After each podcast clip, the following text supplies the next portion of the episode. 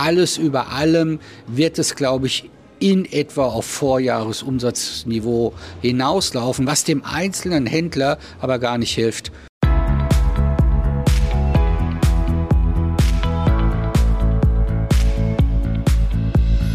Bikes for Future, der Podcast mit Uwe und Thorsten für deinen Erfolg im Fahrradbusiness. Konzentration, Uwe. Was, was heißt? Du meinst, ich soll mich konzentrieren oder meinst du das Thema? Naja, beides, oder? Also wir haben ja, wir sind auf der Mitgliederversammlung, Jahrestagung des VSF in Leipzig und wir senden quasi live aus dem Hotel in Leipzig. Ja, also konzentrieren fällt mir schwer, aber über Konzentrationsprozesse zu reden, das glaube ich, das kann ich, weil wir gestern Abend die Auftaktveranstaltung hatten. Und die hatte das Thema? Konzentration. Ja, das sag ich doch. Und gestern Abend war ich ja leider nicht dabei, Uwe. Dann kannst du mir doch jetzt mal bitte erzählen, was gestern Abend dann so los war.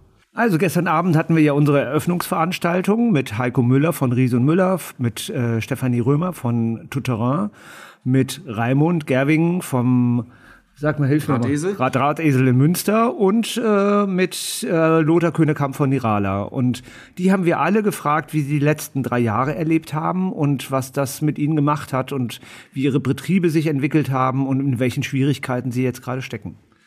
Kannst du das ganz schnell zusammenfassen, was die gesagt haben? Haben sie alle vier das gleiche gesagt? Na, das ist, glaube ich, nicht so schnell zusammenzufassen. Sie haben nicht alle das Gleiche gesagt, aber ähm, klar ist schon mal, dass ähm, eigentlich alle relativ moderat berichtet haben. Also das fand ich erstmal ganz schön zu erkennen, dass das große Drama jetzt bei allen vier Betrieben nicht der Fall war. Zwar hat Lothar davon berichtet, ähm, dass sie sogar im Sozialraum die Räder stehen haben, weil sie und, und vor der Tür sagte er, sah es aus wie im Kölner Bahnhof, also vor dem Kölner Bahnhof, weil so, so viele Fahrräder haben, dass sie gar nicht mehr wissen, wo, wo äh, vorne und hinten ist. Aber sonst war die Situation nicht so dramatisch wie befürchtet. Okay, aber das ist ja eigentlich ein Rückblick und wir haben doch heute den Blick in die Glaskugel, wir wollen ja nach vorne gucken, oder? Gab es denn da auch irgendwie mal äh, Impulse nach vorne? Naja, ein Impuls. Wir haben eine Mentimeter-Umfrage gemacht bei unseren Händlern und ähm, gefragt, wie sieht denn der Lagerbestand bei euch aus, sowohl bei Fahrrädern als auch bei Teilen und Ersatzteilen für die Werkstatt.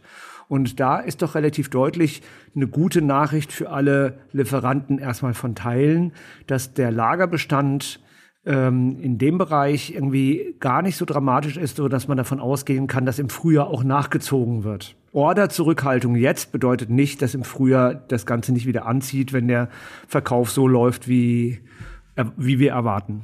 Das hast du jetzt für Teile gesagt oder auch für Fahrräder?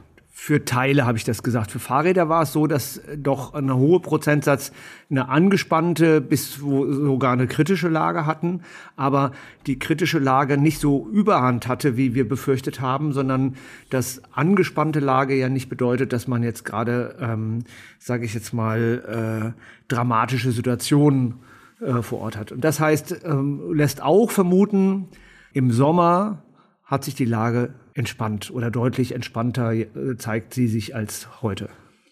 Ich hatte gerade einen ganz interessanten Workshop, wo es darum ging, Zahlen miteinander zu vergleichen und Werkzeuge dafür zu finden, wie man Zahlen vergleicht. Und da ist äh, der Lagerwert, der durchschnittliche Lagerwert oder auch die Lagerumschlagshäufigkeit ein Thema, was die Leute sehr, sehr interessiert hat. Ich glaube, da ist natürlich schon auch Potenzial drin. Ähm, und da muss ein bisschen was passieren, glaube ich, im nächsten Sommer. Naja, das ist ja das, was wir wollen mit unserem Business Navigator, dass wir, dass wir Zahlen vergleichbar machen, dass die, die teilnehmenden Betriebe auch untereinander Zahlen vergleichen können, ohne jetzt alles offen zu legen, aber die wichtigsten Parameter haben, so dass wir sagen können, was ist eine vernünftige Lagerdrehzahl, wie ermittelt man die und ähm, wie sieht es im Moment aus im Vergleich zu, sage ich jetzt mal, einer normalen Saison. Äh, das, das wäre ja das Ziel und das wollen wir auch in den nächsten halben Jahr erreichen. Ein bisschen ab vom Thema in diesem Workshop war dann, dass wir sehr viel darüber diskutiert haben, hin und her diskutiert haben, wie sich die Margen im Fahrradeinzelhandel verändern werden. Also äh, es ist ja nicht nur zu befürchten, sondern es ist ja schon Realität, dass wir davon ausgehen, in diesem Jahr haben die Händler sehr viel weniger Geld an Fahrrädern verdient als in den Jahren davor, weil sie mit mit Rabatten arbeiten mussten oder meinten zu müssen und ähm, äh, die Preise nach unten gegangen sind. Und das wird tatsächlich auch, zumindest perspektivisch, noch mal ein halbes Jahr anhalten. Diese Situation jedenfalls, dass es einen Preiskampf gibt da draußen. Wir haben jetzt ja die einmalige Situation, dass wir wirklich äh, hunderte Fachleute aus der Fahrradbranche hier direkt im Hotel haben. Wollen wir nicht mal losgehen und ein paar davon interviewen? Das ist die Idee. Bei uns hier auf der Jahrestagung Hauke Niemann von, äh, von Böttcher Fahrräder. Hallo Hauke, schön, dass du da bist. Hallo Uwe, schön mal wieder hier zu sein und sich mit euch auszutauschen. Sehr gut. Wir haben ja das Thema hier ähm, Konzentrationsprozesse und die Auswirkungen der letzten zwei, drei Jahre. Wie waren die denn für dich? Ein Auf und Ab. Also man kann sagen, es fing mit einer Pandemie, mit dieser Goldgräberstimmung los, ging dann in eine Beschaffungshysterie über, dass viele, auch gerade der Handel, den Überblick verloren hat, bei zig Händlern eigentlich ein dasselbe Produkt an Mass bestellt hat, nur in Sorge, um irgendwie den Bedarf, seinen normalen Bedarf abzudecken, aber ein Vielfaches zu bestellen, um den normalen Bedarf zu kriegen. Und so sind natürlich Übernachfrage entstanden, es sind Überprodukt oder Überkapazitäten seitens der Hersteller entstanden, sodass wir jetzt eine komplette Übersättigung im Markt haben. Und damit hat sich eigentlich die komplette Marktlage geändert. Wir haben ein Überangebot im einen nachfallenden Nach oder eine abfallende Nachfrage. Erlebst du das so, dass die Nachfrage abfällt? Sie ist abgefallen, ja, aber nicht in so katastrophalen Ausmaße, wie viele sie darstellen. Wir haben ein relativ normales Fahrradjahr. Wenn wir mal 2019 vor der Pandemie zugrunde legen, so sind wir vom Niveau von den Verkaufszahlen eher drüber. Nicht auf dem 20er, aber über den 19er Niveau, wo wir auch alle gut zurechtgekommen sind, wo wir auch ein gutes, vernünftiges Fahrradjahr hatten. Man darf natürlich nicht vergessen, wir haben heute alle einen ganz anderen Kostenapparat, als wir ihn 2019 hatten, der auch zu, abzudecken ist. Okay, jetzt ist es ja das eine, ist die Absatzzahlen und der Kostenapparat, ähm, aber es sind, es sind ja nicht nur Stückzahlen gestiegen. Wenn die jetzt wieder fallen, ist das ist sozusagen ein Punkt. Aber die Umsätze sind ja auch gestiegen, weil die Räder teurer geworden sind. Geht's, wird das wieder rückläufig? Ich denke mal, rückläufig wird es auf jeden Fall im nächsten Jahr, was ja jetzt auch schon der Fall im Markt zu beobachten ist, nämlich dass ja, Wildwest-Angebote, hätte ich fast gesagt, eigentlich völlig nicht nachvollziehbare Angebote auf den Markt kommen, um Punkt 1 Lagerkapazitäten zu schaffen und Liquidität zu schaffen. Und diese Hysterie oder dieses Phänomen müssen wir erstmal abarbeiten und dann werden wir auch wieder in normales Fahrwasser kommen. Wann glaubst du, wird das sein? Für den Fachhandel, denke ich, wird es sich im Laufe der Saison, also ich denke mal Mitte der Saison, Juni, Juli vielleicht langsam normalisieren. Für die ganzen OEMs und Hersteller wird es frühestens zum Saisonstart 25 soweit sein.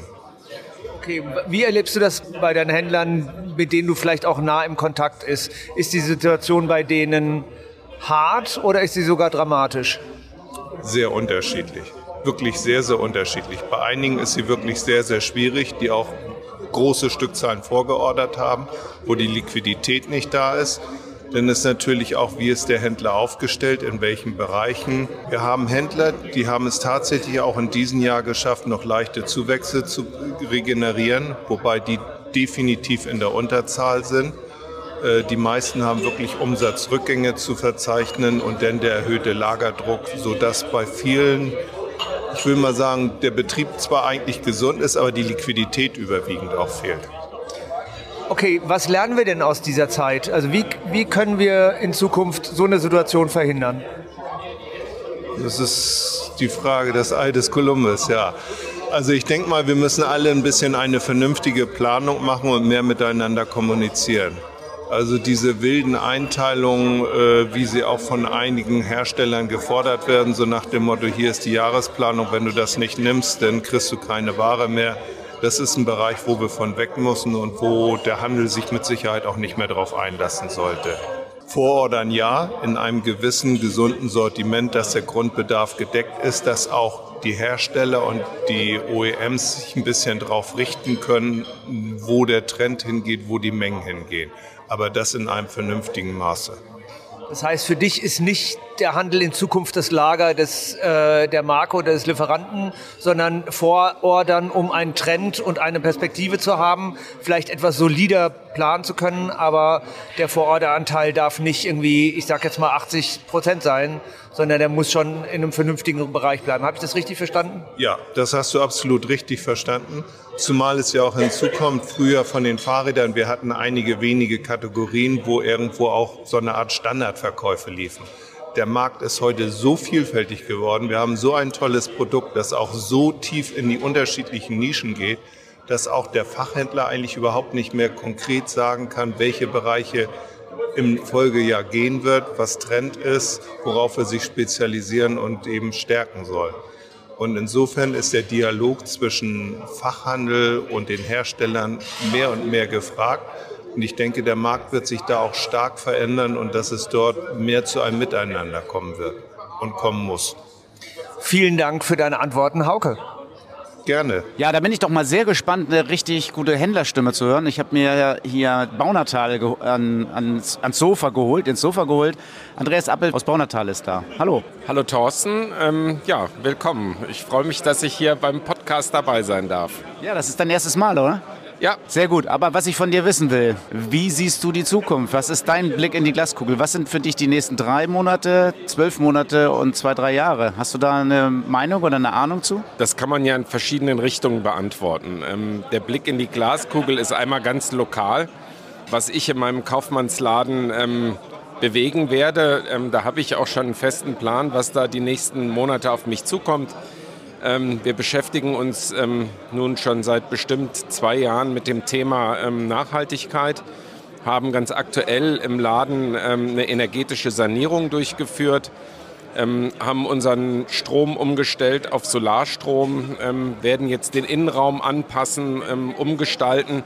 Das sind ganz aktuelle Themen, die uns noch dieses nächste Quartal auf jeden Fall beschäftigen werden. Kaufmännisch und ähm, entwicklungstechnisch im Laden, da erwarte ich eigentlich ähm, einen relativ ruhigen Fluss. Ähm, wir haben vor allen Dingen in der Lage, in der wir stecken, im Baunatal, dem zweitgrößten, Sta äh, zweitgrößten Standort von Volkswagen, ähm, das Glück, dass wir seit ähm, Oktober, Anfang Oktober ähm, die Freischaltung für das Fahrradleasing bekommen haben. Und unsere Aufgabe ist, ähm, die Autofahrer, die die Stadt prägen, ähm, die auch von diesem Werk leben, davon zu überzeugen, ähm, dass die Mobilitätswende zum Greifen nahe ist und sie jetzt einfach ihre Mobilitätsform überprüfen und anpassen können. Die ersten ähm, Wochen mit dieser Freischaltung des Leasings waren tatsächlich ähm, geprägt vom großen Besucheraufkommen und auch vielen Abschlüssen. Das ist jetzt ein bisschen wetterbedingt auch abgeflaut, aber ich glaube, der große Knall kommt einfach, sobald wieder die Tage heller werden. Und ähm, das wird unsere kommende Saison massiv beeinflussen, da bin ich mir sicher. Okay, da sind zwei Sachen für mich drin, da möchte ich schon mal ganz gerne nachfragen. Wenn du sagst, Ihr arbeitet an euren Nachhaltigkeitsthemen, ihr habt äh, energetisch saniert, ihr habt äh, Photovoltaik, ihr, ihr habt eine, äh, andere Stromanbieter. Machst du das, um Geld zu sparen, um fit für die Zukunft zu sein? Also ist das für dich ein zukunftsorientiertes Thema? Der Beweggrund ähm, ist wirtschaftlich bedingt. Und ich sehe es auch ein bisschen als eine Verpflichtung bei mir als Person, als Beitrag an der Gesellschaft, auch als Unternehmer an. Sicher entstehen daraus auch wirtschaftliche Vorteile. Ähm, nehmen wir den Punkt Gaspreise. Ähm, wir selber haben äh, oder arbeiten in einer Immobilie, die einen gedeckelten Gaspreis noch bis Ende 2024 hat, über ein spezielles Vertragsmodell. Aber wir laufen ja sonst sehenden Auges in höhere Gaspreise ab 25. Also war klar, wir müssen irgendetwas tun, um diese Kostenexplosion einzudämmen. Und ähm, warum nicht dann durch Investitionen und daraus resultierend Energie sparen? Sehr gut. Das zweite Thema, das habe ich ja mitgenommen, ähm, Leasing. Und Leasing ist bei dir ein Thema, was größer wird und was mehr wird, weil VW kommt. Das habe ich verstanden. Und das finde ich natürlich eine total super Sache, dass du Automobilwerke aufs Fahrrad bringst und denen die Verkehrswende nahe bringst. Das ist eine super Geschichte, die ihr da in Baunatal macht.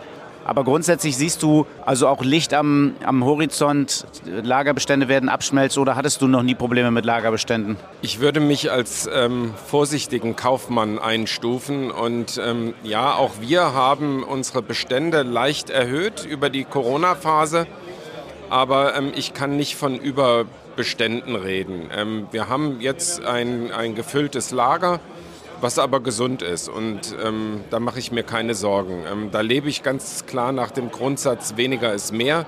Ja, das drückt mich nicht, das Thema. Ganz egal, wie das Frühjahr wird, es wird irgendwann wärmer und dann werden die VW-Leute ja alle zu dir kommen. Und ich freue mich für dich, ich freue mich für Baunatal, dass es da mit dem Fahrrad besser wird. Vielen Dank, Andreas, für, diese, für diesen Einblick, für den kleinen Einblick nach Baunatal. So, bei uns im Podcast äh, Jörg Müsse von der Baiko.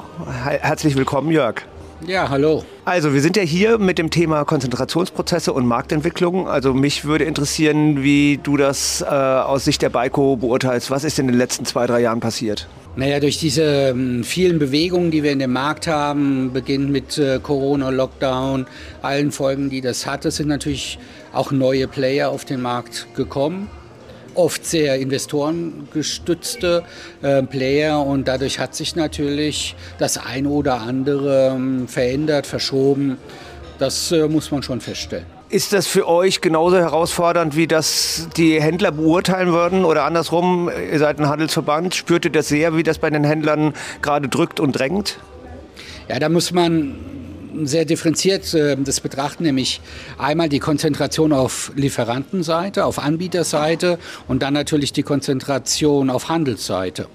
Und von der Anbieterseite her gibt es diese Prozesse. Das ist aber nicht unbedingt schädlich äh, dem Handel gegenüber. Nicht dann, wenn der Handel sich darauf fokussiert, Markenware vertreiben zu wollen, was ich persönlich immer für eine gute Wahl halte die Konzentrationsprozesse ähm, bei anderen Vertriebsmodulen, die wir haben, beispielsweise Filialkonzepte, Franchise-Konzepte, ist das natürlich ein zusätzlicher, ja, durchaus aggressiv zu bewertender Mitbewerb zu dem traditionellen inhabergeführten Fachhändler. Damit muss sich der Verband, muss sich jeder einzelne Händler auseinandersetzen. Was ist unsere Aufgabe? Wir sind, ja, wir sind ja in Kooperation als Verbände. Was ist unser Job, den wir da zu tun haben? Die Kernaufgabe von uns als äh, Verbände ist mit Sicherheit, den Händler von ich sage jetzt mal, unnötigen Ballast frei zu machen, ihn in Dingen zu unterstützen, die nicht zu seinem Kerngeschäft gehören. Das Kerngeschäft kann keiner so gut wie der Händler vor Ort. Darauf muss er sich fokussieren können. Drum ist die Aufgabe der Verbände, Lösungen, ähm, Prozessoptimierung für das Drumherum um das Tagesgeschäft anzubieten. Jetzt äh, kommst du ja selber aus einem inhabergeführten Unternehmen, bist ja auch da groß geworden. Das heißt, das ist auch ein bisschen, äh, sag ich mal, der Ursprung oder deine Motivation, genau diese Händler zu unterstützen. Äh, gelingt euch das denn als Verband gut oder hast du das Gefühl, ach, da könnten wir noch ein bisschen mehr machen? Also nach den letzten Daten, die wir bekommen, zum Beispiel die Händlerzufriedenheitsumfrage, die gerade eben abgeschlossen wurde, ähm, an den Zahlen, wie sich unser Händlernetzwerk äh, positiv, man kann schon fast sagen, in den letzten zwei Jahren rasant positiv entwickelt hat, muss man wohl davon ausgehen, dass die Leistung, die unser Verband, die BIGO anbietet, ähm, sehr wohl von den Händlern sehr wertgeschätzt wird. Soll aber nicht heißen, dass wir noch Hausaufgaben zu erledigen haben. Natürlich gibt es Dinge, die wir noch viel besser machen müssen und ähm, ich hoffe, in der Kooperation mit dem VSF auch besser machen werden. Ähm, jetzt ist das Jahr 23 ja fast zu Ende. Was schätzt du denn, wie die Umsatzentwicklung im Handel dieses Jahr ausgegangen ist? Die Umsatzentwicklungen sind regional sehr, sehr unterschiedlich. Ich sag mal, die schwanken von minus 20 bis plus 20 Prozent. Und damit habe ich eigentlich schon die Frage beantwortet. Alles über allem wird es, glaube ich, in etwa auf Vorjahresumsatzniveau hinauslaufen, was dem einzelnen Händler aber gar nicht hilft. Wenn der einzelne Händler vor Ort, warum auch immer, Umsatzeinbußen von 20, 25 Prozent hat, ist das natürlich dramatisch. Und natürlich freut sich der Händler, bei dem die Entwicklung genau gegenläufig ist, ähm, auch. Deswegen so über alles würde ich schon sagen, wahrscheinlich ein relativ stabiler, leicht gewachsener Umsatz. Ähm, aber die Situation für den einzelnen Händler ist dann halt eben sehr differenziert. Sehen wir ja auch und äh, letztendlich ist ja auch Umsatz nur das eine, aber Ertrag ist ja noch mal die andere Frage. Also ähm, es ist hier von vielen ähm, Rabatten die Rede und von Verkau Verkaufen unter dem, unter dem eigentlichen Wert. Ähm, seht ihr das auch oder könnt ihr das äh, auch ein bisschen beurteilen, ob das vielleicht auch für den Handel einfach ein negatives Jahr wird? Es gibt, ähm, das ist unbestreitbar, starke Beeinträchtigung, gerade in bestimmten Bereichen, E-Bike, äh, Biobike, ähm, wo die Roherträge leiden, definitiv. Ich glaube auch am Ende des Tages wird die Rohertragsquote im Handel insgesamt um 2-3 Prozent sinken. Das ist aber für den Händler, der gut wirtschaftet, der vielleicht im Bereich Rohertrag 40 Prozent und mehr liegt, nicht so dramatisch. Er kann es, wenn er geschickt auf der Kostenseite agiert, durchaus kompensieren. Und nicht zu vergessen ist dabei sein Servicegeschäft zu stärken, denn mit, dem, mit einer deutlichen Rohertragssteigerung im Werkstatt und ähm, auch im Zubehörbereich kann er so manchen Rabatt, den er auf teure Räder geben muss, durchaus wegkompensieren. Unterm Strich sehe ich, ja, die Roherträge gehen runter. Ich würde es aber nicht dramatisieren wollen. Okay, wenn du jetzt einen Blick nach vorne wirfst, also äh, was glaubst du, wann wird sich die Lage äh, in den Handelsunternehmen entspannen? Die Frage stellt sich eigentlich äh, so ähnlich jedes Jahr. Es liegt nämlich am Wetter. Das haben wir dieses Jahr gemerkt. Wir hatten durchaus eine Prognose für den Saisonverlauf, ähm, zumindest ähm, zum Stichtag, Saisonende. Die hat sich auch in etwa erfüllt. Aber die Schwankungen zwischendurch waren witterungsbedingt extrem. Also da möchte ich nur an das schlechte Frühjahr erinnern. Sollten wir dieses Jahr, was ich erwarte, was ich hoffe, schon einen deutlich früheren Saisonstart haben, wird sich, diese, äh, wird sich die Situation im Handel vermutlich schon im Sommer, Spätsommer deutlich entspannen. Starten wir wieder mit einem sehr schlechten April, Mai, ähm, kann das natürlich dann auch bedeuten, dass sich das erst in den Herbst hineinzieht. Aber auf Handelsseite gehen wir eigentlich schon davon aus, dass wir im Laufe der nächsten Saison was die Bestände äh, angeht, in etwa wieder auf ein Normalniveau kommen können. Gut, die Überschrift des Podcasts heißt auch Blick in die Glaskugel. Ähm, Blick in die Glaskugel, was glaubst du, äh, wie wird sich der Markt und für den Handel in den nächsten drei, vier Jahren ver äh, verändern? Was wird da für eine Entwicklung zu erwarten sein? Also obwohl sich äh, die Bestandssituation im Handel in der nächsten Saison deutlich entspannen wird, wird sie das nicht auf Lieferantenseite tun. Und dann müssen wir einfach zur Kenntnis nehmen, dass Deutschland ja keine Insel im Fahrradmarkt ist, sondern wir reden über globale Überbestände, die enorm sind, die wirklich extrem sind. Drum stellt sich die Frage, was passiert mit dieser ganzen Ware? Und da ist es tatsächlich der Blick in die Glaskugel, wie agieren die einzelnen Big Player in der Branche? Wie vermarkten sie ihre Überbestände? Und was auch nicht ganz unwichtig ist, wann kommen die nächsten neuen Produkte? Stichwort neuer CX-Motor von Bosch. Wann kommt er? In welcher Stückzahl kommt er? Verschärft das vielleicht sogar die Bestandssituation auf Herstellerseite? Das wissen wir nicht. Wenn der erste große Lieferant die Nerven verlieren sollte und zum Beispiel untypische fremde Vertriebskanäle bedient, kann das natürlich eine sehr, sehr große Herausforderung werden, weil die anderen Big Player dann mitziehen werden. Und ähm, das Szenario möchte ich mir eigentlich gar nicht vorstellen. Wie so vieles auf dieser Welt funktioniert auch dieser Podcast nicht ohne Unterstützer.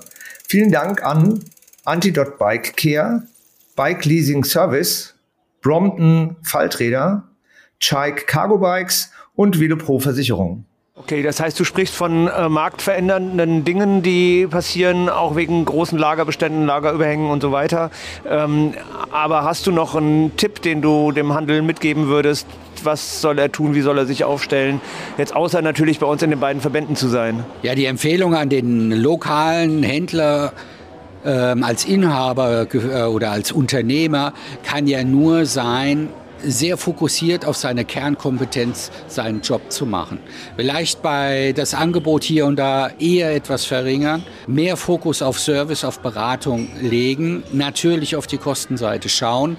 Ähm, wenn er, ich sag mal, sehr kaufmännisch seriös und nicht so euphorisch vielleicht wie vielleicht in den letzten Jahren sein Geschäft wieder betreibt, dann wird er da durchkommen. Er muss durchhalten, er muss fokussiert sein, vielleicht ein Stück weit diszipliniert sein, aber dann kann er es schaffen. Also ich denke, der inhabergeführte Fachhandel hat extrem gute Zukunftschancen. Vielen Dank, Jörg Müsse, für das Interview. Danke für ja, die Antworten. Gerne. Gerne. Also wir sitzen hier im Penta Hotel und wir haben jetzt die einmalige Gelegenheit, Florian Schöps hier zu haben im Interview. Ich freue mich sehr, dass du da bist. Florian, herzlich willkommen. Vielleicht sagst du mal zwei, drei Worte zu dir. Ja, vielen Dank, dass ich hier sein darf. Mein Name, äh, wie du schon sagtest, Florian Schöps. Ich bin von der BBR Handelsberatung. Ich bin Senior Consultant äh, bei der BBR Handelsberatung seit äh, circa zehn Jahren dort und seit zehn Jahren darf ich nebenbei meine Leidenschaft, die Radbranche begleiten, betriebswirtschaftlich, strategisch in ERFA-Gruppen. Und dadurch haben wir einen relativ tiefen Blick in die Branche und auch, wir versuchen da immer die Helikopterperspektive zu bemühen, einen relativ starken strategischen, betriebswirtschaftlichen Blick auf die ganze Branche. Ja. Jetzt hatte ich gerade das große Vergnügen und Glück, in deinem äh, Shorty zu sein, in deinem Vortrag und äh, war total angetan von den Ausblicken, die du in Zukunft gemacht hast. Kannst du jetzt hier mal unsere Hörer mitnehmen und auch mal den Blick in die Glaskugel werfen für uns? Also ich versuche es ein bisschen zu, aufzuklären, die, die, die, die milchige Glaskugel ein bisschen äh, klarer zu gestalten. Ähm, es ging ja darum in dem Vortrag, dass wir grundsätzlich in einer extrem dynamischen Branche sind, dass sich viel verändert, ähm, dass wir noch mit leichten Wachstumssteigerungen zu rechnen haben, aber viele wollen was von den Kuchen abbekommen. Und an erster Stelle ähm, steht da für mich eine klare Positionierung ähm, darzustellen, die Frage zu beantworten, ähm, ja, wie können wir unsere Kunden in den Laden ziehen, was biete ich konkret für welchen Nutzen, warum soll der Kunde ausgerechnet zu mir kommen. Also das ist Thema Nummer eins, der Elevator Pitch. Und dann habe ich über solche Dinge gesprochen, wenn man richtig positioniert ist, dass der wahre Wettbewerb am Personalmarkt stattfindet, gerade mit äh, steigenden Werkstattstunden und äh, mit einem Personalmarkt, der immer leergefegter wird, wenn man bedenkt, dass die ältere Generation, also die sogenannten Best- oder Gold Nature, jetzt ins Renteneintrittsalter kommt. Des Weiteren ging es um eine klare Serviceprofilierung in einer Branche, wo wir ähm, extrem serviceorientiert sind, also vielleicht sogar die Servicebranche schlechthin, Service klar profilieren müssen. Des Weiteren die Themen Digitalisierung, KI, die wir umarmen müssen. Wir müssen uns damit beschäftigen. Es äh, war ja auch ein Fokusschwerpunkt dieser Tagung, dass wir uns klar mit dieser Welle, die auf uns zukommt, auseinandersetzen müssen, dass wir da reinschauen müssen, dass wir da mitschwimmen müssen. Und dann haben wir noch, was hat man als fünftes Thema? Ich bin gerade. Du, ich war, ich war ja in deinem Vortrag und ich weiß ja, was das fünfte Thema war. Es waren ja Prozesse. Und ähm, da sind wir ja auch stark. Gerade hier beim VSF äh, haben wir ja Werkstattprozesse angestoßen, die haben wir sehr, sehr fein aufgegliedert. Und Prozessarbeit an sich bringt einen ja schon in die Rolle, Prozesse zu machen. Also dann nochmal an dich, wie, für wie wichtig erachtest du Prozesse oder Prozessarbeit? Ja, ganz entscheidend. Jetzt ist mir äh, vor lauter Prozessdenken der eigentlich eingefallen. Ja, ähm, Prozesse sind, sind entscheidend. Wir sind in einem Wachstumsmarkt, in einem enormen Wachstumsmarkt. Ähm, viele Händler aus kleineren Strukturen sind es ja oft nicht gewohnt, und das meine ich überhaupt nicht despektierlich, in Prozessen zu denken. Externe, die dazukommen, Uwe, wir haben uns darüber unterhalten, Autohäuser, ähm, äh, Investoren, ähm, äh, wenn, wenn, wenn ein Möbelhaus äh, was aufmacht, ein Radgeschäft, das gibt es ja jetzt alles im deutschen Markt, ähm, oder große Filialisten, die denken in Strukturen, Prozessen, genauso wie die Onliner. Dafür können eben andere Dinge nicht so gut. Und ich glaube, davon können wir uns einen Kuchen abschneiden. Und Prozesse sind sowohl zum Kunden hin natürlich enorm wichtig, damit alles reibungslos äh, klappt. Also Spielregeln auf der Fläche, genauso wie im Hintergrund und in der Werkstatt. Nur so kann ich Fehler vermeiden, Kosten vermeiden, Mitarbeiter zufriedenstellen und auch Kunden zufriedenstellen. Für mich ganz entscheidend. Heißt ja auch überhaupt nicht, dass man äh, die Seele des Betriebes dann irgendwie aufgibt, sondern dass das Herz ja immer noch aus dem Unternehmen kommt und äh, von den Mitarbeitern kommt. Das wollen wir auch gar nicht weghaben, sondern wir wollen einfach nur ähm, die Abläufe optimieren. Das ist ja die Idee. Aber was, was denkst du denn, wie geht es denn der Branche gerade? Wie geht es dem Handel? Äh, Im Handel generell geht es im Großen und Ganzen gut, wenn ich äh, eine klare Positionierung habe, wenn ich äh, Omni Channel-Ansatz habe, grundsätzlich, also online und stationär verzahne in Zukunft. Das ist bei uns in der Branche nicht äh, ganz so extrem, nicht ganz so wichtig. Ähm, unserer Branche geht es langfristig oder strategisch gesehen aus meiner Sicht sehr, sehr gut. Aktuell haben wir natürlich ein Thema, die Warenschwemme, mit der jeder zu tun hat, also Lieferanten und auch Händler. Und da ist natürlich extrem wichtig, auch ja, die, die, die betriebswirtschaftlichen Prozesse, Liquiditätsplanung und äh, Controlling im Griff zu haben. Und äh, wenn, wenn ich meinen Bestand im Griff habe, wie das halt immer so ist, klar, wenn, wenn oben viel reinkommt in den Trichter, dann, dann, dann wird es eng. Dann müssen wir natürlich, äh, dann ist aus meiner Sicht alles in Ordnung mit einer klaren Positionierung. Jetzt hast du ja viel mit Händlern zu tun und kennst ja auch zum Teil die Zahlen. Jetzt wollen wir das nicht irgendwie offenlegen, aber vielleicht doch mal, äh, ab wann wird sich denn die, Lager, der, die Lagersituation entspannen? Also unsere Prognose, auch in, in Abstimmung mit, äh, ja, mit einer täglich im Austausch mit Händlern und auch mit, mit anderen Kollegen aus der Branche, mit anderen Stakeholdern. Wir schätzen, hängt stark von einem, vom Frühjahr ab. Also wenn wir so ein Frühjahr wie dieses Jahr haben, dann wird es ein bisschen später. Wir gehen in eine Entspannung im Q2 aus. Das ist nicht in jeder, in jeder Warengruppe so. Vielleicht wird es ein paar Sachen auch eher wieder knapp werden. Ähm, ich bin auf den Jojo-Effekt gespannt. Ich kann mir auch gut vorstellen, dass bei sehr frostiger Oder nächstes Jahr schon wieder Räder fehlen Ende nächsten Jahres. Also es kommt stark auf die Warengruppe an. Eine wichtige Limitplanung ist da entscheidend. Und ähm, groß und ganz, um deine Frage zu beantworten, schätze ich mal Q2. Na, wenn ich das jetzt höre, dass du ähm, sogar die Befürchtung äußerst, dass vielleicht wieder Fahrräder fehlen könnten oder zumindest Modelle wahrscheinlich mhm. oder das, was stark gefragt ist, dann fehlt. Das gibt ja schon Hoffnung, dass sich der Lagerbestand abschmelzen lässt und das ist ja das, was Händler gerade am meisten umtreibt, glaube ich, dass die Verdienste schon ganz gut sind, aber die Liquidität fehlt, äh, auch um zu investieren. Auch vielleicht auch um das andere Thema, was du genannt hast, da bin ich ja hellhörig geworden. Der größte Kampf rennt eigentlich um Köpfe. Und ich glaube, da, ist sie, da müssen wir am meisten tun, um den Konkurrenzkampf auch für uns zu entscheiden, oder? Das glaube ich ja. Ich glaube, dieses Bestandsproblem wird sich, äh, wird sich lösen können. Natürlich werden wir noch mal einen richtig heißen Winter haben. Ähm, ich gehe davon aus, dass liquiditätsmäßig die nächsten drei bis vier Monate entscheiden werden für viele Teilnehmer am Markt, sowohl für Hersteller als auch für Händler. Ähm, da müssen Bankgespräche geführt werden, ähm, da müssen vielleicht alternative Finanzierungsmöglichkeiten her. Und das ist natürlich das gegenwärtige Thema und mittel- bis langfristig genau das, was du jetzt gesagt hast, Thorsten, oder genau das, was dann auch im Vortrag war. Ich brauche eine Strategie, um am Markt sexy zu sein, gut dazustehen, was natürlich auch hilft in der Personalsuche. Und dabei muss ich mir genau Gedanken machen, was sind meine Mehrwerte als Vorteil gegenüber Filialisten, gegenüber anderen Branchen. Und da können wir natürlich in unserer Branche total punkten mit unserem emotionalen äh, und extrem ja, positiv beladenen Produkt äh, und unserer Leidenschaft. Also was ich sehr interessant finde und was, was ja eigentlich Mut machen muss für alle Unternehmer, für alle Radhändler und Händlerinnen, ist ja, dass du gesagt hast, wir haben es eigentlich selber im Blick. Also der Blick in die, äh, im Griff, der Blick in die Glaskugel ist gar nicht ein Blick, den man haben muss, was tut sich, sondern wenn ich dich richtig verstanden ist, haben wir es alles selber in der Hand. Wenn ich gut sichtbar bin, wenn ich positioniert, äh, eine gute Positionierung habe, wenn ich meine Zahlen im Griff habe, wenn ich meine Mitarbeiter halten kann, wenn die gerne bei mir sind, wenn ich sogar noch welche dazu gewinne, dann sind alle anderen Sachen, egal was passiert, grundsätzlich für mich keine Gefahr, sondern dann gibt es eigentlich eher nur große Chancen in der Zukunft. Ja, ganz einfache Antwort, genau das ist es. Wenn, wenn ich diese vier, fünf Punkte äh, einhalte, meine Zahlen dabei im Griff habe, mit einer klaren Positionierung, dann ist mir in der Branche oder ist den Händlern, braucht den Händlern gar, gar nicht bange sein, ganz im Gegenteil. Also dann sehe ich da rosige äh, Aussichten. Natürlich ist es abhängig von dem lokalen Markt. Wie sind die Gegebenheiten? Wir haben ja auch Händler, da hat sich der, die, die, Wettbewerbssituation verdrei, vervierfacht ähm, in kürzester Zeit, in wenigen Jahren. Aber auch ein gutes inhabergeführtes Geschäft mit der klaren Positionierung, mit den richtigen Marken und richtigen Partnern, dem braucht keine Angst und Bange sein. Das klingt ja danach, dass ähm, du, wenn du sagst rosige Zeiten, ähm, dass auch deine Langfristperspektive irgendwie auch positiv ist. Und zwar unabhängig davon, was der Einzelne macht, sondern für die Branche insgesamt. Wir haben hier schon mal davon gesprochen, ähm, dass äh, es bis 2030 eine stabile äh, Steigerung gibt, Umsatzsteigerung gibt von, ich sage jetzt mal 5 bis 10 Prozent. Wo wärst du? Ja, in, gemeinsam in Abstimmung mit dem IHV Köln haben wir uns auf 3 bis 8 Prozent äh, CAG, CAGR geeinigt. Ähm, also die jährliche Growth Rate. Also und ich denke 3 bis 8 Prozent oder 5 bis 10 Prozent irgendwo da werden wir liegen. Ich glaube nicht mehr an die zweistelligen Wachstum wie in 20 oder 21. Aber wenn man überlegt, wenn in den nächsten Jahren der Markt wächst, dann ist auch 3 bis 8 Prozent in Euro sehr viel. Also deutlich mehr als vielleicht 15 Prozent vor fünf oder sechs Jahren.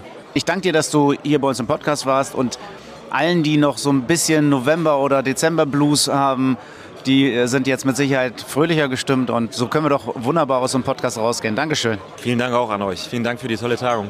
Ja, noch eine Händlerstimme und zwar jetzt mal ein wirklicher Veteran.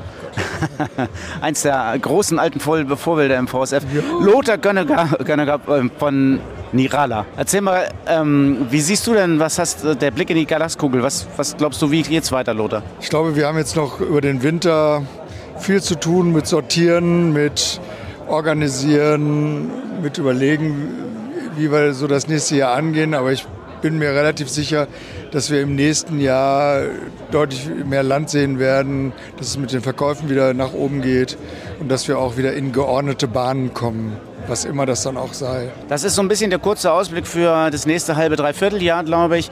ich da bist du ziemlich unisono mit vielen anderen Händlern, die sehen das genauso. Ich habe so ein bisschen gehört, viele machen sich aber Sorgen um die Hersteller und Lieferanten. Wie siehst du denn da die Situation? Hast du da einen gewissen Einblick? Einblick direkt nicht. Natürlich redet man miteinander und äh, hat auch so glaube ich, ein Gefühl dafür, was so passieren könnte. Ich glaube schon, dass wir äh, gerade in in den nächsten Jahren wirklich aufeinander aufpassen müssen, wir Hersteller und wir Händler, äh, dass wir gut miteinander arbeiten, dass wir miteinander reden, dass wir miteinander Probleme auch thematisieren und die möglichst auch aus dem Weg räumen. Ähm, Gerade jetzt klappt es, glaube ich, nicht, wenn man sich äh, versteckt und so ein bisschen Vogelstrauß-Politik betreibt, sondern wir müssen, wenn Probleme, wenn Aufgaben da sind, die offensiv miteinander lösen. Ist das die vielbeschworene Partnerschaft zwischen Hersteller und Händler, die du da ansprichst? Naja, klar. Ich meine, äh, wir Leute, dieses alte blöde Sprichwort, wir sitzen alle in einem Boot und äh, ohne die Hersteller äh, können wir einen Laden zumachen und ohne uns Händler können die Hersteller auch nichts verkaufen. Also es ist symbiotisch und gerade jetzt im VSF-Kreis merkt man ja schon, es wird viel geredet, es wird sehr freundschaftlich miteinander geredet, es wird auch zum Teil wirklich sehr intim miteinander geredet, wie die Lage in, in dem eigenen Betrieb ist und so weiter. Und ähm, daraus muss dann eben auch folgen, dass wir sorgsam, aufmerksam, freundlich und fair miteinander umgehen.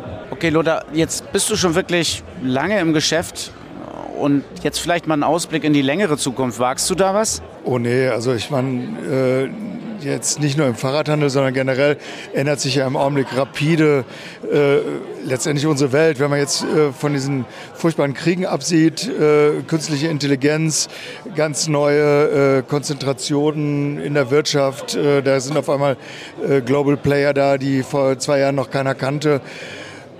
Ich finde es sehr schwierig zu sagen. Ich denke, wo wir wirklich aufpassen müssen, ist, dass wir uns nicht von diesen ganzen äh, Mobilitätsanbietern, ob sie jetzt Autos bauen oder Flugzeuge oder was auch immer, äh, die Butter vom Brot nehmen lassen, dass wir Fahrradbranche auf Fahrradbranche bleiben und uns nicht aufkaufen lassen. Nicht aufkaufen lassen und einen guten Job machen und dann glaubst du schon auch an eine gute Zukunft. Habe ich das so richtig verstanden?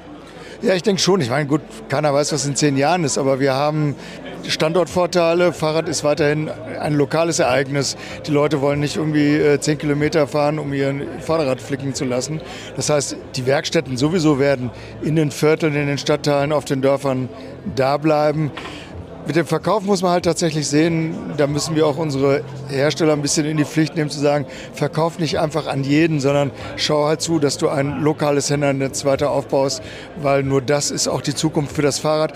Das ist auch die Zukunft und die Notwendigkeit für, gerade jetzt in den größeren Städten, für urbane Mobilität. Das geht nicht, dass du wie äh, zum Ikea da irgendwie äh, fünf Kilometer fahren musst, um irgendwas zu machen. Das muss äh, direkt äh, neben deiner Haustür sein. Dann ist Mobilität auch machbar mit dem Fahrrad. Okay, ich fasse zusammen, ähm, Partnerschaft und äh, direkt vor Ort Fahrräder kaufen. Ich glaube, da braucht man nicht mehr viel zu sagen. Lothar, vielen Dank für diesen kleinen Einblick und den Ausblick in die Zukunft. Danke, dass du mal bei uns im Podcast warst. Na gerne doch. Sehr, sehr viele, sehr, sehr bereichernde Interviews. Fandest du das nicht auch, Uwe? Ja, ich fand das äh, mega spannend und es ist natürlich ist die Atmosphäre, wenn man jetzt nicht aus dem Studio heraus, sondern live vor Ort mitten im Geschehen irgendwie interviewt, äh, dann sind die Leute in der Regel aufgeladen von dem, was um, um einen herum passiert und das war großartig. Ja, also grundsätzlich würde ich mal so zusammenfassen, der Mut bei den Fachhändlern, der ist eigentlich äh, noch nicht gesunken. Eigentlich sind die meisten doch relativ zuversichtlich, dass es ganz gut weitergeht oder hast du das anders empfunden?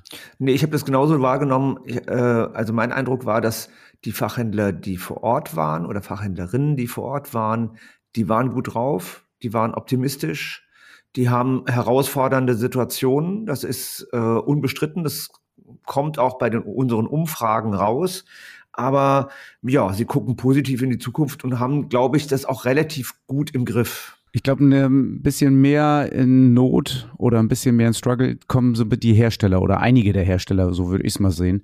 Die haben eher noch nicht ganz so ganz so positive Aussichten für das Jahr 2024. Ist das Deckt ja. sich das bei dir genauso? Oder? Das deckt sich bei mir auch. Also ich würde das auch sagen, äh, Fahrradhersteller, Fahrradlieferanten, Teil, Teillieferanten, die sind unter Druck. Die haben, das Problem wird sich länger hinziehen als im Handel. Und länger hinziehen heißt einfach, dass sie nochmal ein Jahr ungefähr bis Ende letzten nächsten Jahres werden sie das zu spüren kriegen. Und im Handel scheint es sich ja im Sommer irgendwann zu beruhigen, je nachdem, wie natürlich das Frühjahr verläuft.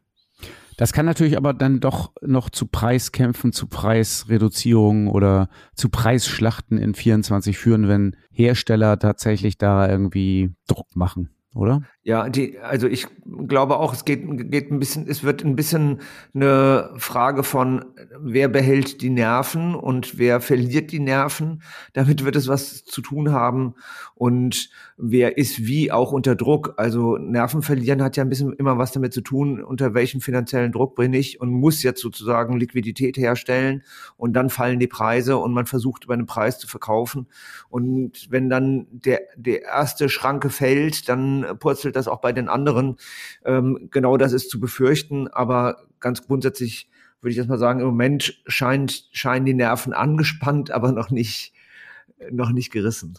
Genau, das hab würde ich auch genauso sehen und hier nochmal der Aufruf äh, an alle äh, Ruhe und Nerven bewahren. Dann geht's uns, glaube ich, allen besser. Ja, ist vielleicht ein bisschen wie das Rufen im Walde, aber trotzdem, ich glaube, eine Aufforderung, äh, locker zu bleiben und das ein bisschen entspannter zu nehmen, kann nicht schaden. Ja, Zuversicht. Zuversicht nicht verlieren, genau. Das ist der heiße Scheiß. Thorsten, jetzt war ja ein, hatten wir einen großen Handelsdialog mit über äh, 60 äh, oder über 55 Lieferanten dort, die alle auch ein bisschen Ware mitgebracht haben. Hast du denn irgendwie was Tolles, Neues entdeckt? Ja, entdeckt ist, ich bin ja fast gezielt hingegangen. Ich wollte mal gucken, ich hatte mich, hatte mich schon relativ früh für Lion Bikes entschieden und habe die aber noch nie live gesehen. Ich habe mich quasi entschieden, ohne die zu sehen und bin dann hin und habe mir die angeguckt und das war für mich wirklich äh, nochmal überwältigend, was für was für tolle Räder die gebaut haben. Was war dann für dich überwältigend? Du kennst bist ja schon lang genug auf dem Markt. Du hast ja schon viele Fahrräder gesehen. Was ist denn da das Innovative? Also ist wirklich tolle Räder, die, also klar, Kunststoffrahmen ist äh, eine Innovation. Ich finde die Integration vom Vorbau mit der Verstellbarkeit, äh, die integrierten Lampen und die Beleuchtung, der reflektierende Lack und die Fahrräder sind wie aus einem Guss. Also das gibt so oder gab so bei Kinderrädern zumindest noch nicht. Okay, das heißt, die haben dir gefallen, sie waren innovativ und du freust dich darauf, sie in Zukunft vertreiben zu können. Ja, unbedingt. Sehr gut. Also, der heiße Scheiß. Pack das mal in dein Topcase. Uwe, ich hatte mal gesagt beim letzten Podcast, eine ganz einfache Kennzahl ist die Lagerdrehzahl und dann habe ich sie falsch erklärt. naja, geschickt würde ich sagen. Wenn wir schon hier eine hilfreiche ähm, Information zur Verfügung stellen, sie dann falsch zu beschreiben, das ist ja also ich glaube, das größte Problem für ganz, ganz viele ist der durchschnittliche Lagerbestand, den zu erfassen. Also den muss man wirklich jeden Monat erfassen. Das habe ich aber auch, glaube ich, äh, richtig dargestellt. Das ist, glaube ich, rausgekommen. Das hast dann du ja, ich, genau. Dann habe ich ihn aber ähm, ins Verhältnis zum Umsatz gesetzt. Und das ist nicht korrekt. Ich muss ihn eigentlich ins Verhältnis zum wahren Einsatz setzen. Und dann wird es auch ein bisschen komplizierter, ihn zu berechnen, aber dann ist es zumindest richtig. Du hast eine richtig gute Idee für einen Top-Case. Du hast mir davon berichtet, aber ich war nicht dabei, deswegen musst du mal jetzt sagen, um was es geht, Uwe. Ja, ich glaube, ich kann es relativ kurz machen. Viele sind ja im Moment auch unsicher, wie sich der Markt entwickeln wird und wo wir gerade stehen und naja, eben ein bisschen das Thema unseres Podcasts diesmal. Und wir haben ja auf der ähm, Jahrestagung haben wir Umfragen gemacht bei den Händlern, die vor Ort waren und aber auch bei den Lieferanten. Und diese Umfragen, die sind ja anonym, ähm, die können wir veröffentlichen und das Top Case legen und äh, ihr könnt sie alle Ihr könnt sie alle einsehen. Umfragen zur Umsatz dieses Jahres, Umsatzperspektive, ähm, Frage der Liquidität, Frage der, ähm, ja, eigentlich gerade der betriebswirtschaftlichen Datenzahlen, Fakten. Ähm, da haben wir ein paar Umfragen gemacht, die stellen wir euch zur Verfügung. Das ist ja cool. Wenn ich nicht dabei war, dann kann ich mich jetzt ja mal vergleichen und gucken, wo ich stehe und wie der Ausblick bei den anderen ist und wie meine Einschätzung ist. Da habe ich ja einen extrem guten Vergleich. Ich finde die, äh, die Mentimeter-Umfrage in den Shownotes und brauche da nur draufklicken und bin schon da, oder? Genau so wird es sein. Immer vorwärts. Das erwartet dich beim nächsten Mal. Ich habe rausgehört, dass ganz viele Probleme damit hatten, die Stornierung richtig zu machen oder Stornierung bei ihren Lieferanten durchzukriegen. Wie mache ich Bestellungen oder wie fasse ich Bestellungen nach? Wie kümmere ich mich überhaupt darum, wie viele Fahrräder noch kommen und sowas? Das war ja echt ein heißes Thema. Wäre das nicht was für unseren Podcast? Ja, unbedingt. Also das war auch Thema auf der Jahrestagung. Es war ein Workshop und der war gut besucht. Und es heißt auch gar nicht Storno übrigens. Das ist sogar falsch. Und das könnten wir aufklären beim nächsten beim nächsten Podcast.